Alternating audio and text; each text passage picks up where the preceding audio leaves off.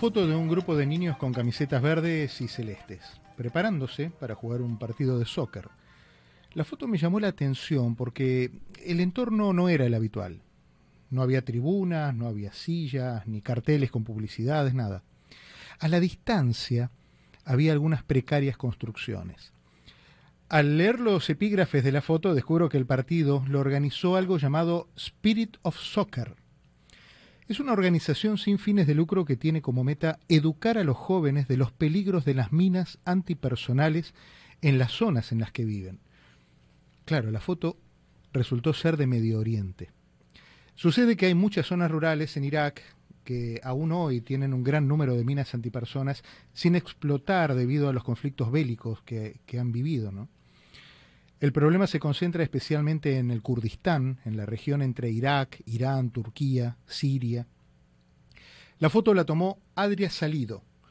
Él es un fotoreportero español, miembro del Colegio de Periodistas de Cataluña, que publica en las principales agencias de noticias internacionales. Es muy probable que eh, usted se haya topado con el trabajo de Adri eh, leyendo las publicaciones que lee habitualmente. Y me aventuro a decir que es amante del peligro porque sus trabajos más recientes son allí, en la guerra, en zonas de conflicto.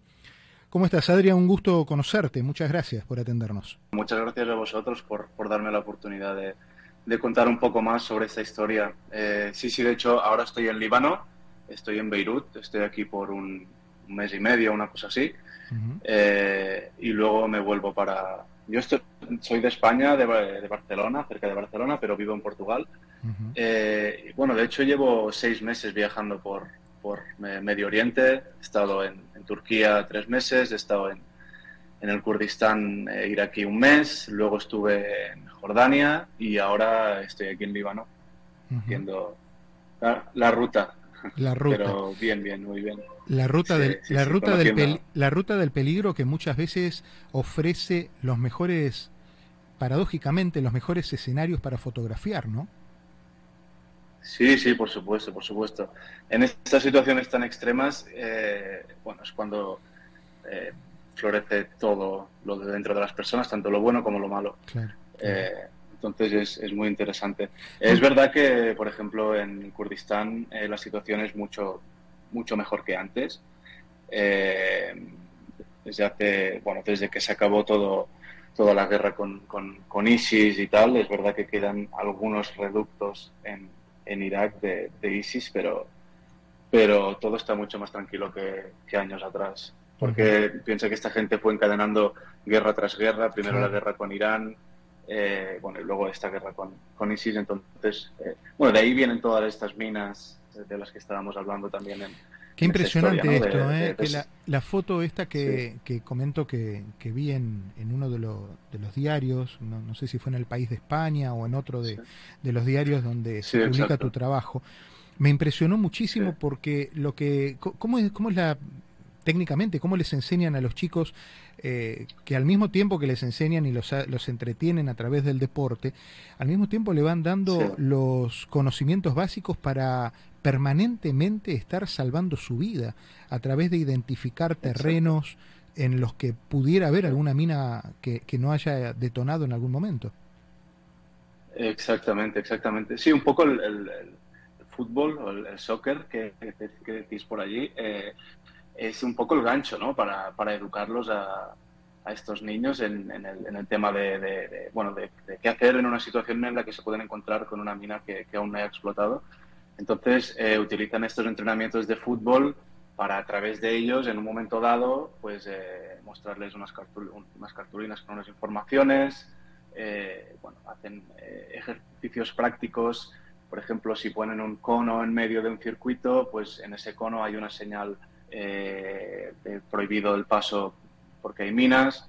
Y, bueno, en definitiva sí, es un poco, un poco esa, esa es la estrategia que, que utiliza esta ONG, ¿no? A través del fútbol, pues intentar captar su atención para en un momento dado eh, darles esta, esta, esta educación eh, contra, bueno, sí, para qué hacer cuando se encuentran en, esta situación que eh, suele ser bastante bastante frecuente porque o sea el número de de hecho no se sabe con exactitud el número de minas que sigue que siguen habiendo por por esa zona, pero claro, al, estar con la frontera, en la frontera con, con Irán, eh, durante la guerra que, hubo entre los dos países, eh, Saddam Hussein puso centenares de miles de, minas y hay muchísimas que, aún están por, por explotar.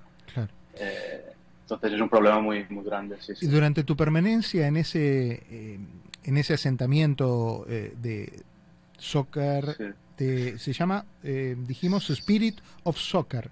Eh, ¿Cómo es la relación con los chicos? de, ¿Quiénes son esos chicos que están ahí? ¿Son familiares de, soldados? ¿Es un barrio que se construyó eh, en la posguerra? ¿Quiénes son ellos? Em, estos niños, o sea, cuando fui a hacer el reportaje, la primera parte por la mañana visitamos un campo de, desplazados internos, que no de refugiados, porque estos niños son eh, son yazidis. Yazidis es una... Bueno, quizá, quizá habéis escuchado sobre ellos porque durante la guerra, em, durante la ocupación de ISIS en, la, en esa zona de, Irak, eh, hubo un, genocidio muy importante contra el pueblo yazidí porque, bueno, es una comunidad que no es... Eh, que no practica el Islam, que tiene su, su propia religión. Entonces, los miembros de los soldados de ISIS, como bueno, eran fanáticos ultra religiosos, los perseguían como si ellos fueran el demonio. y, bueno, hubo un genocidio, un genocidio muy importante que se conoce como el genocidio de, Shingal, eh, en el que murieron muchísimos yazidis, eh, otros se pudieron escapar por las montañas. Eh, hubo muchas mujeres y niñas que las secuestraron, que las violaron, que las vendían como, como como mercancía en los mercados de, de Raqqa de, y de Mosul y de otras ciudades. Eh, y es por eso que hay tantos desplazados internos dentro del Kurdistán que pertenecen a esta comunidad, a la comunidad yazidi. Entonces, este, este es uno de, esos campos de desplazados internos. Solo en la zona de Duhok, que está en el norte del Kurdistán, hay alrededor de 20, 25. Y en algunos hay 5.000 yazidis, en otros hay hasta 20.000 yazidis. O sea, el éxodo fue muy bestia, muy bestia. Claro claro, claro. ¿Y esos chicos tienen posibilidad de, reinsertarse nuevamente en alguna sociedad? ¿Van a ser llevados a ciudades más importantes donde puedan continuar con, con su vida, con, con educación, con, con, lo que imaginan que puede ser una vida normal? Esa, esa, es la idea un poco. Lo que pasa que, claro, hay muchos que llevan más de ocho años viviendo en campos de desplazados internos y hay muchísimos que se han, se han ido del país. Creo que en, Alemania hay una comunidad yazidi de 200.000 personas. Eh, entonces, eh, claro, eh, o sea, y el genocidio este que, sufrieron por parte de ISIS no, no, era, no, era, el primero de la historia, porque, claro, ellos no practican, la, no practican el Islam, entonces han sido perseguidos durante muchísimo tiempo por, por distintas culturas y, y, distintas civilizaciones por, bueno, por eso, por, practicar una religión distinta y, ser una comunidad totalmente distinta a la que pueden a, la que puede haber ahora. Claro, y aparte son, son, una, son una comunidad distinta a todas. Digo, son una comunidad distinta a todas, son comunidades distintas a la de su origen, a la de los lugares donde quieran ir, a la de los lugares donde están, o sea, están como, como a la buena de Dios. Sí, sí, sí, exacto, exacto, exacto, exacto. Eh, sí, sí, es, es, un. Yo de hecho no, no, no, conocía, no sabía de la comunidad yazidi hasta que llegué al Kurdistán y, y fuimos, eh, porque estoy viajando con, con, mi novia también, y fuimos a, a, Lalish, que es como la ciudad sagrada para ellos, y es como, es algo, o sea, es que no, no tiene nada que ver con cualquier religión que, que, que, que conozcamos, es una cosa, una historia totalmente distinta. Es, claro por eso ellos quieren estar eh, con su familia, con su comunidad, prefieren estar todos juntos, aunque sea en un campo de desplazados internos, eh, que están como un poco más, más seguros, digamos. Y algunos de los chicos eh, que en este entrenamiento que reciben para identificar zonas donde pudiera haber minas antipersonas, vivieron la, la, la, fatal experiencia de haber pisado alguna. Hay chicos que están convalecientes de heridas eh, recibidas? Eh, bueno, estos chicos en concreto no, pero familiares sí. O sea, cada semana hay alguna persona que o que, o que muere o que, o que pierde eh, alguna pierna. quiero decir, es algo que, ocurre muy frecuentemente. eh, para ellos es algo completamente, completamente normal. Piensa que, eh, o sea, cualquiera de sus familiares o incluso ellos mismos se van un día a caminar por la montaña y en cualquier camino se pueden encontrar con, con, una, con una mina. Eh, de hecho, estuve haciendo un, reportaje sobre un, centro de rehabilitación para, para personas que habían sufrido, habían pisado alguna mina y habían sufrido amputaciones. Estuve haciendo un reportaje en Erbil, que es la capital del, del, Kurdistán, eh, y sí, sí, me contaban allí que, bueno, que, o sea, que cada semana, cada semana había casos de, de personas que, que, pisaban, que pisaban una mina. Ya te digo, hay centenares de miles de, minas aún, aún por, por, por explotar. Y, claro, claro, claro. contame de vos. Son muchos años de trabajo. Contame de vos, contame de tu, tu experiencia, cómo, cómo llegaste a, a recorrer el, el mundo y, específicamente zonas de conflicto, eh, porque mm. hay momentos en los que eh, claramente muchos no quieren estar. Y me imagino que vos, y, bueno, imagínate, me, hablas de tu esposa, de tu novia, eh, son dos ya, mm. los que van mm. y entran a lugares de donde todo el mundo quiere salir. Sí, sí, sí, pero al final, o sea, un poco si yo he empezado con este, bueno, si empecé con esta profesión que comenzó siendo un hobby, es para, para explicar este tipo de historias, ¿no? Porque si, si, si, quisiera hacer otro tipo de fotografía, eh, podría hacerla y seguramente me ganaría la vida mucho mejor. Pero al final a mí lo que, lo que me interesa son eh, los derechos humanos, las migraciones, eh, bueno, el tema del cambio climático también. Ya te digo, en Ucrania fue mi primera experiencia así más en zona de conflicto. He estado, desde que empezó la guerra, he estado tres veces allí. Eh, y bueno, sí, la verdad es que son experiencias, son experiencias que, que son, que son duras. Eh, si bien es cierto que mientras estás trabajando, pues estás muy ajetreado con todo, pero bueno, cuando bajas un poco las revoluciones, eh, te empieza a pegar todo también, ¿no? Claro. Eh, porque estás viviendo, estás viviendo experiencias que son, que son bastante, bastante, bastante heavy, bastante, bastante heavy, que quizás en el momento que lo estás cubriendo no eres del todo consciente, consciente perdón, pero en un momento dado siempre, siempre acaba viniendo. Sí, sí. Eh, pero bueno, hacemos esto porque creo que es importante contar, bueno, porque es la labor del periodismo, básicamente. O sea, es, eh, hay que contar estas historias, hay que, llegar donde los otros no llegan y, dar voz a las, a las personas que, que, a veces pues se les niega. ¿no? ¿Cómo, ¿Cómo, son esa, esas experiencias después, cuando, cuando entre guerra y guerra volvés a, no sé, me imagino a España mm. y, te reencontrás con tu familia y volvés a dormir en tu cama con tus sábanas limpias y, eh, volvés un poco a la vida que, que, que se convierte en la excepción en tu trabajo. Sí, un poco sí, un poco sí. Eh, bueno, yo de hecho ahora vivo en Portugal. Eh, vivo en Portugal desde hace algo más de, algo más de un año. Pero sí, cuando, bueno, cuando vuelves intentas sobre todo, aunque es imposible, porque al final cuando eres periodista estás prácticamente 24/7 pendiente de todo lo que está pasando, pero tú lo sabrás también, pero, pero al final intentas desconectar un poco, pasar tiempo con los amigos, en Portugal, por ejemplo, hacía mucho surf, eh, mucho deporte. Eh, e intentar, intentar de alguna manera procesarlo, eh, contar bueno, tus emociones, contar lo que sientes a, gente, a gente próxima. Y eso es súper importante. Eso es súper importante. ¿Y cómo, cómo, cómo estableciste Tu, tu, relación con, con tu novia? ¿Cómo la convenciste? ¿O ella te convenció? ¿Se dedica a lo mismo también? Bueno, no, ella, ella es programadora. Ella es programadora, eh, pero trabaja en remoto, entonces para viajar lo tenemos muy bien. Pero, o sea, ya te digo, hay veces que incluso ella tira más del carro que yo, le gusta mucho la aventura. Eh, y entonces, eh, uno por otro, nos, nos, vamos nos vamos tirando un poco así de, del carro para, para visitar nuevos países y tal. Cuando llevas tantos meses fuera de casa, a veces se hace un poquito complicado. Pero bueno, pues mucho mejor eh, viajar con. Claro. Claro, claro, por alguien que quieres, sí, sí, muchísimo mejor.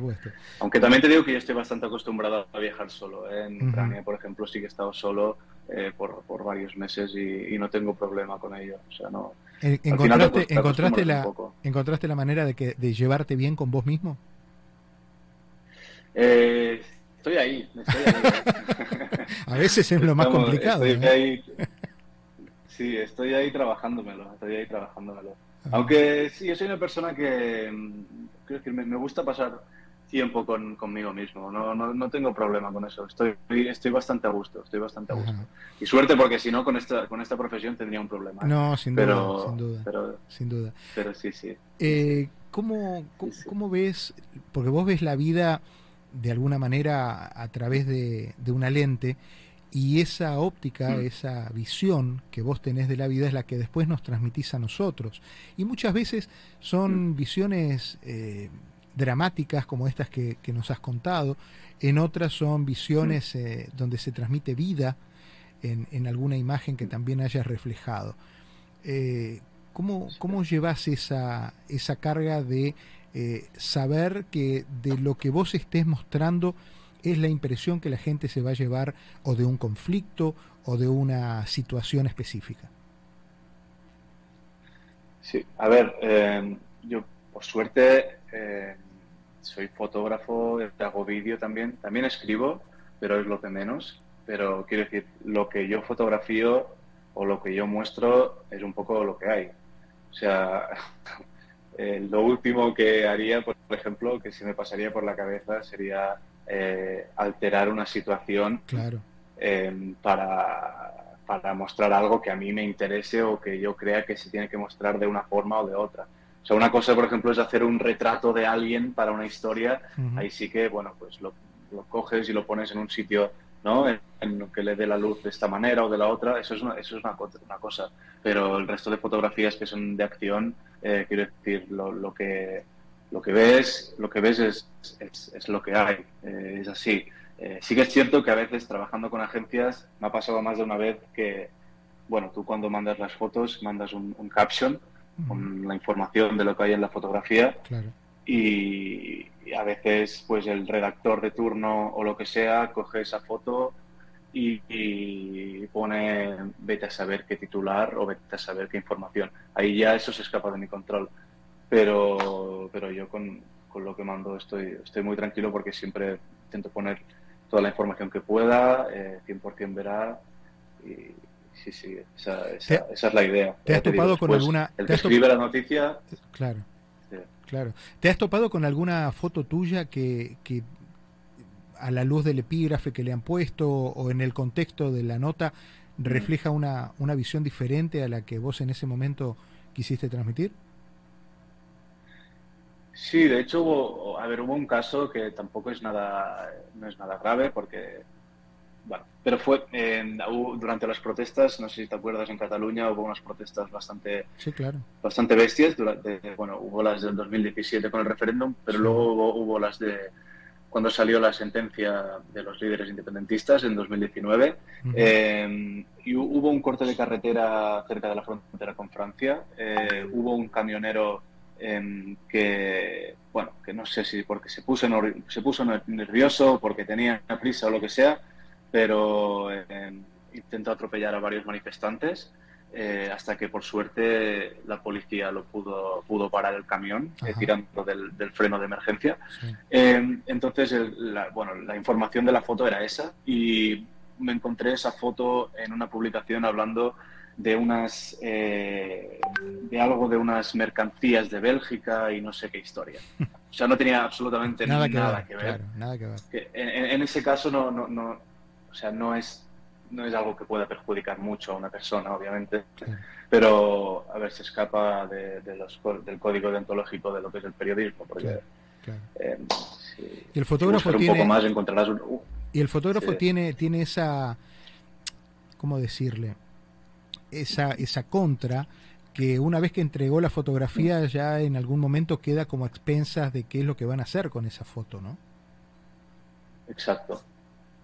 Sí, sí, exacto. Y a ver, de hecho también un poco somos los perjudicados, porque luego, sin duda. Eh, cuando vas a, sí, cuando vas a manifestaciones o vas a cubrir algunas cosas, te das cuenta de que cada vez eh, los fotógrafos tenemos como más, como peor reputación, ¿no? Mm. Eh, cuando al final, y más yo como freelance, no me debo a nadie, solo a mi trabajo.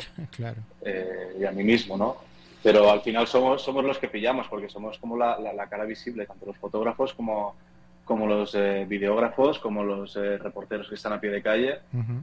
En cambio, la mayoría de los que hacen un uso inapropiado, digamos, de todo este material, la mayoría de ellos no salen de la redacción. Eh, entonces, eh, están cubiertos. Sí, claro, por supuesto. Eh, em, Adri, y contame, la foto que más recordás como, como la más complicada de haber sacado, la que más buscaste, la, la que decías, esta es la que, ah. la que tengo que, que lograr y, y, las circunstancias no se daban hasta que finalmente se, se alinearon los planetas y pudiste hacer clic. ¿Cuál es? ¿Te, refieres de... ¿Profesional o, este ¿sí? una, una profesional o, personal, no? Esa foto que vos decís, tengo tantos años eh, trabajando en esto y digo, esta es la que me quedo. Uf, ostras, esto es muy difícil, ¿eh? esto es muy difícil, pero... A ver, seguramente sería alguna foto alegre. Seguramente sería alguna foto alegre de, de, algún reencuentro, por ejemplo, ahora, ahora eh, durante la guerra de Ucrania, antes de entrar en Ucrania estuve en Polonia, en la frontera, en, en Médica, y de algún reencuentro de, familiares que, bueno, que, esperaban a sus seres queridos que salían de, de Ucrania y, tal, yo creo que alguna de esas sería una, de mis favoritas. Eh, hoy, por ejemplo, he sacado una foto que me ha impactado bastante a nivel emocional porque, bueno, no sé si lo sabes, pero aquí en Líbano la situación es, es un drama absoluto. Eh, el gobierno está corrupto hasta las trancas, llevan 30 años con un gobierno corrupto y la gente, eh, bueno, el, la lira libanesa, por ejemplo, eh, ha pasado en, creo que en dos años, ha pasado de 1.500 a 40.000 en, en relación al dólar, digamos. Eh, hay cortes de electricidad cada dos por tres, hay, hay casas que solo tienen una hora de electricidad al día, eh, faltan medicinas, o sea, es un drama absoluto. yo ya he estado haciendo un reportaje sobre una comunidad cristiana, una parroquia, una iglesia cristiana que ayudaba, ayudaba a llevar comida, medicamentos, ropa y demás a, personas necesitadas. Y en un momento dado hemos ido a, bueno, a llevar comida a un hombre mayor eh, que vive solo en su casa y bueno, la situación en la que se encuentra ese hombre, o sea, es que un hombre de unos 90 años, eh, sí, o sea, era, era algo que, o sea, ni, ni un perro callejero vive así. Era, era, una cosa, una cosa horrorosa y, y te das cuenta y te da rabia de que, de que realmente de que los gobernantes o los políticos han fallado a este país a, niveles brutales, porque cuando no pueden cuidar de, ni, de sus mayores, eh, aquí hay algo que está realmente muy, muy, muy mal. Y esta ha sido una foto que, bueno, pues que, me ha tocado bastante, pero sobre todo por, porque me ha dado rabia, me ha dado rabia de, ver a una persona de 90 años en esta situación. ¿Y dónde, dónde se puede ver ese, dónde se puede ver ese trabajo eh, reciente? Eh, bueno, de hecho, lo, lo, he hecho para, este trabajo lo he hecho para una agencia turca con la que trabajo que se llama Anadolu, eh, Anadolu Agency. Entonces, yo creo que en los un par de días va a estar en, en su web ya. es una agencia que distribuye el material para, para periódicos y medios de todo el mundo. Entonces no sé en qué formato en qué formato va a salir tampoco. pero estaremos, estaremos seguramente también Estaremos pendientes porque tu, tu, trabajo me, me, gustaría recomendarle a los oyentes que, que puedan acercarse a, las redes sociales, a las plataformas, que googleen tu nombre eh, y bueno, vos aparte tenés una página personal donde volcás eh, gran cantidad de tu, de tu trabajo profesional eh, y si fueran a través de las plataformas, ¿cómo te encontramos? bueno, en Instagram, a ver, mi usuario es barra baja Adri si ponen Adri Salido, eh, ya verán eh, mi, perfil de Instagram. Hay dos, uno es el personal, que no lo uso prácticamente ya, y el otro es el, el profesional que utilizo para, para fotografía y para, para, mis historias. Y, en Twitter eh, mi nombre de usuario es, de usuario es Adri Salido Zarco. Entonces, eh, por ahí me pueden encontrar, y lo que dices tú también. Adri, en la web o lo que sea. ¿Y la foto que te la foto que, que vas buscando, cuál es? La foto que voy buscando. Eh, eh, ostras, Ahí, aquí, aquí me has pillado, pero a ver, yo siempre intento, intento encontrar fotos que sacarlas en el momento. Creo que lo más, que lo más difícil de una foto es sacarla en el momento, con el timing correcto y en el momento justo de la expresión, de lo que está pasando en la imagen, de que sea en el, en el momento preciso, ¿no? Y eso, eso es un poco lo, lo, lo, más difícil para mí y lo que trato últimamente de, de, capturar. Es decir, disparar menos fotografías y, pensar, y, pensarlas un poco más. Qué bueno. Bueno. la vida, la vida está ahí afuera esperando ser fotografiada por vos, Adri. Te mando un abrazo, te agradezco la gentileza de, haberme atendido, me, me impresionó mucho la, la historia. Cuando uno se cruza con historias de fotoreporteros, la sensibilidad como uno aborda la nota es diferente, porque en el texto está todo dicho, pero cuando uno separa el texto y solamente se queda con las imágenes, la comunicación entre el fotógrafo y el lector es automática, es una cuestión de química. Y cuando uno, como te contaba el otro día, y, veía las imágenes de los chiquitos estos eh, tratando de jugando salvar su vida, me parece que has tomado una instantánea de una crudeza eh, inusitada y has tenido la, capacidad de, transmitirla a todos los que la hemos visto. Te mando un abrazo, te deseo lo mejor y, hasta cada momento. ¿eh? Igualmente. Mi, respeto. Gracias por, por la oportunidad, ha sido un placer y gracias por tus palabras. Hasta pronto.